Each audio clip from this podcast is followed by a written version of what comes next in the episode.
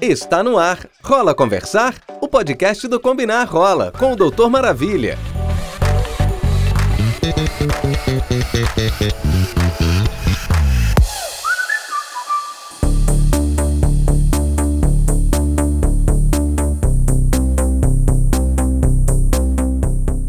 A gente voltou, meu povo. Depois de longas férias, a gente está de volta, trazendo muita novidade para essa segunda temporada do podcast.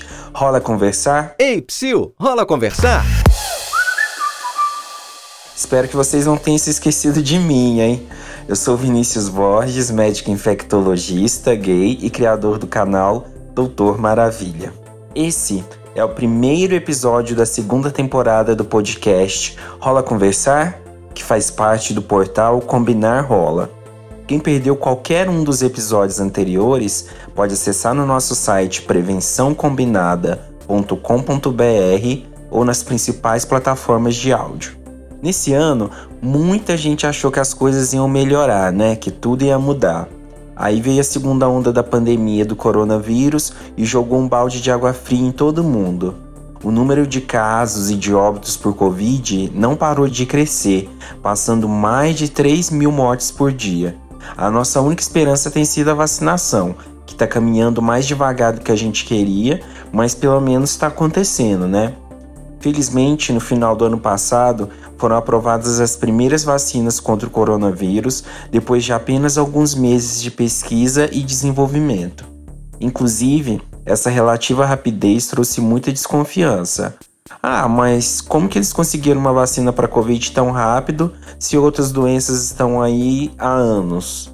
Entre essas doenças com as quais estamos convivendo está a AIDS. O HIV foi descoberto no início da década de 80 e ainda hoje não existe uma vacina eficaz. Assim, para esclarecer essa dúvida, o tema do episódio de hoje é: por que ainda não existe uma vacina para o HIV? A primeira coisa que a gente precisa esclarecer é que vírus não é tudo igual, né? Na verdade, na biologia, o vírus continua sendo um dos seres mais misteriosos e mais complexos, porque ele não é tecnicamente um ser vivo, já que ele só expressa a sua atividade, né, que é a replicação, quando ele está dentro de uma célula do, de um hospedeiro. E são seres bem pequenos, né? Vírus podem infectar bactérias, podem infectar protozoários e, é claro, né, seres humanos e animais. Tanto o coronavírus quanto o HIV são vírus de RNA. A gente sabe que a gente tem dois tipos de materiais genético, o DNA e o RNA. E geralmente os vírus de RNA eles precisam, né, de uma célula para produzir o DNA para conseguir se replicar.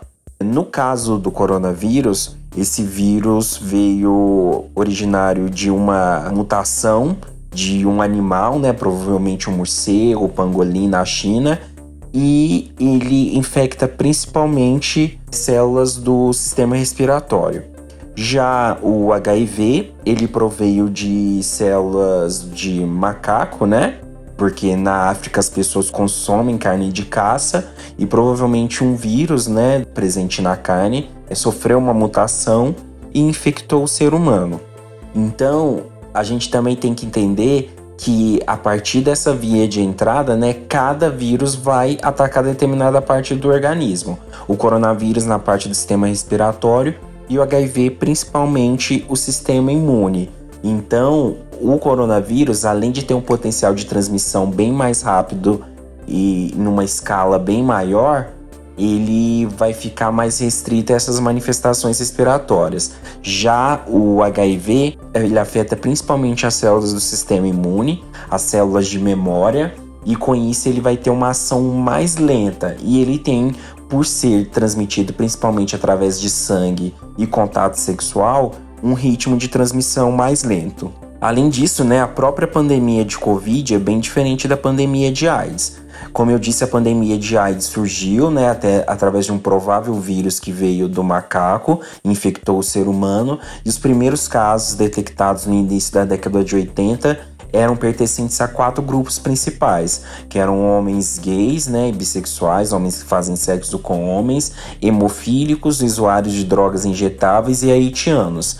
E já o coronavírus, ele teve o primeiro caso lá na província de Wuhan, na China, e se alastrou pelo globo, né, de uma maneira muito rápida, pela própria via de transmissão, né? O coronavírus, ele pode ser transmitido só de uma pessoa falar perto de você, através das partículas de gotícula e aerossol. Já o HIV ele precisa de um contato extremamente íntimo, né? De contato com sangue e fluido vaginal. Ele não é transmitido através da fala, de beijo, de gotículas, de aerossol, de nada disso. Então, o potencial de transmissão da COVID é infinitamente superior ao de HIV. As duas pandemias trouxeram um fardo, um grande número de mortos, mas nem tem como comparar o grau né, de destrutividade da Covid com a AIDS.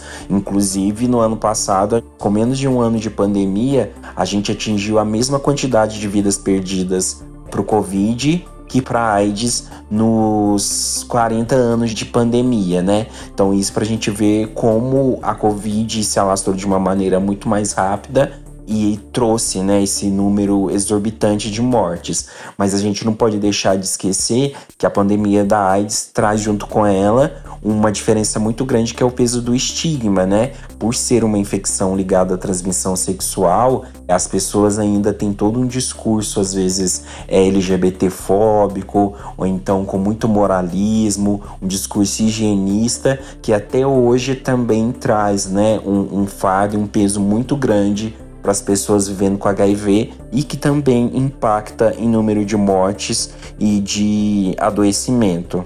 Mas, gente, o fato é que também assim não é tão simples a gente produzir uma vacina para qualquer vírus, né, que seja. São anos de pesquisas e de análise. Geralmente, então, quando a gente quer fazer uma vacina, o primeiro passo é a parte laboratorial que a gente tem que identificar o vírus, né? No caso do HIV, na década de 80, teve é, a identificação do vírus e a partir do vírus, de como que ele funciona, né, aquelas proteínas, protease, transcriptase reversa, que a gente foi desenvolvendo o tratamento para conseguir ter um controle da infecção.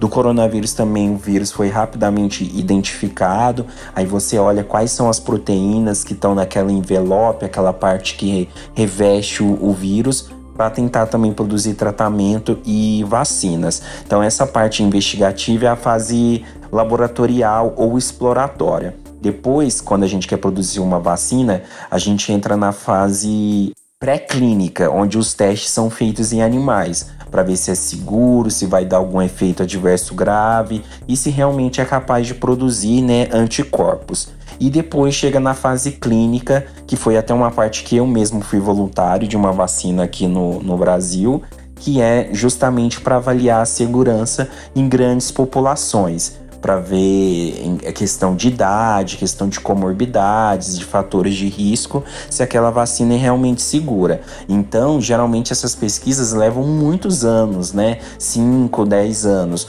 mas devido a todo esse potencial de transmissão e essa catástrofe global da Covid, né? Essas vacinas tiveram que ser liberadas de maneira emergencial na maioria dos países para que a gente conseguisse barrar essa transmissão e essas ondas sucessivas que tem vindo. Ah, doutor Maravilha, mas depois de 40 anos já era para essa vacina da AIDS estar tá pronta, né? Então, não é bem assim. A questão é que uma vacina pro HIV é bem mais difícil de ser produzida. O vírus, né, o HIV, embora ele também seja um vírus de RNA, é um vírus que, apesar dele não ser transmitido pelo ar, ele muta, né, ele muda o seu material genético numa velocidade extremamente alta. Então, o que eu sempre falo, o vírus de HIV que uma pessoa tem é muito diferente de outra, né? Porque ele tá lá, ele vai tendo as próprias mutações naquele organismo, vai acumulando, né, algumas resistências, algumas alterações e aquela pessoa torna aquele vírus só dela.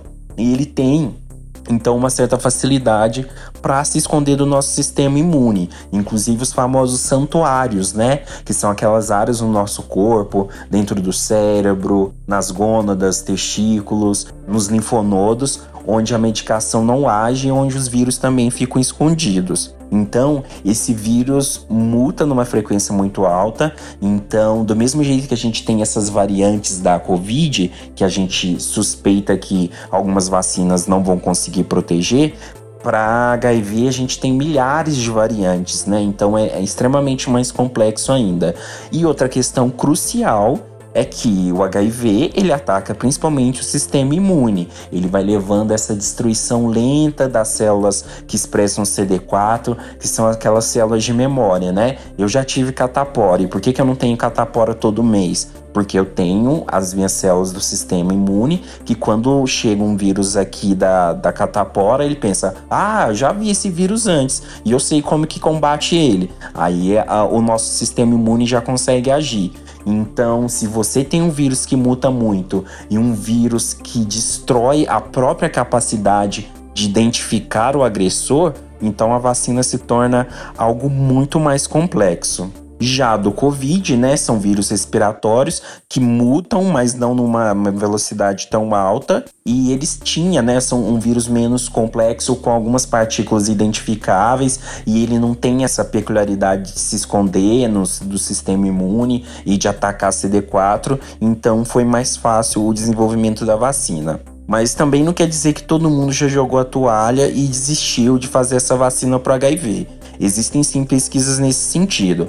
No Brasil, né, agora está acontecendo o estudo Mosaico, que é um estudo multicêntrico, né, uma ação de vários países do mundo, em que está sendo testada também uma vacina para a proteção do HIV. Lembrando que vacina é para as pessoas que não estão infectadas, né? Para as pessoas que estão infectadas é tratamento de cura, seja a cura esterilizante, né, ou a cura funcional.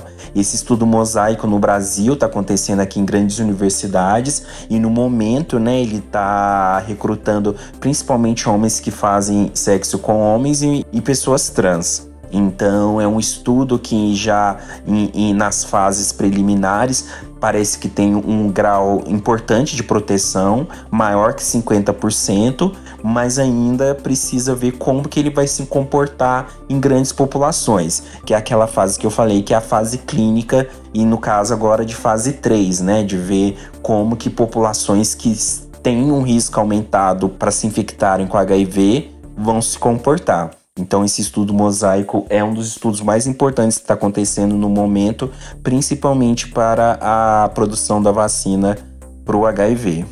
Tudo isso, é claro, é uma expectativa que a gente tem para o futuro. Enquanto a vacina para HIV não chega, é preciso que cada um se cuide. A melhor maneira de fazer isso é com a prevenção combinada, que a gente sempre fala aqui. Então, a vacina para o HIV está sendo desenvolvida, como a gente viu, a, mesmo em estudos nas fases preliminares, a proteção não é alta, de, por exemplo, acima 90%, 100%. Nenhuma vacina, aliás, é 100%. Então, da mesma maneira que para Covid, quem vacinou tem que continuar utilizando as maneiras de prevenção, mesmo as pessoas, por exemplo, que são voluntárias nesse estudo, ou um dia que a gente desenvolveu uma vacina e que ela não tem uma taxa de proteção tão alta, a gente não pode deixar de utilizar as outras ferramentas de prevenção combinada, que é o uso do preservativo, do gel lubrificante e da PrEP, né, que é o comprimido diário que você pode utilizar para evitar que a infecção com HIV se instale no, no organismo. Lembrando que a PrEP tem uma eficácia muito alta, né? É uma profilaxia medicamentosa, né? Então a gente consegue mensurar né, a concentração nessa substância no organismo e a eficácia para o sexo anal pode chegar até 99% no esquema diário.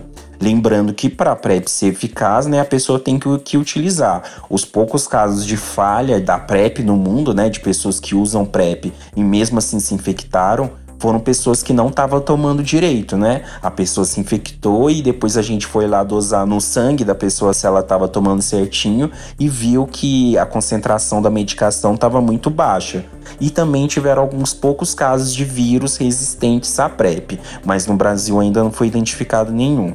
Enfim, quando a gente fala de vírus, né, qualquer que seja, não dá para vacilar. É sempre fundamental prevenção, conscientização e não se descuidar.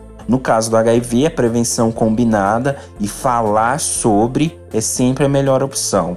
Já o coronavírus, enquanto todo mundo, pelo menos a maioria da população, não tiver vacinada, é essencial se proteger e proteger as outras pessoas.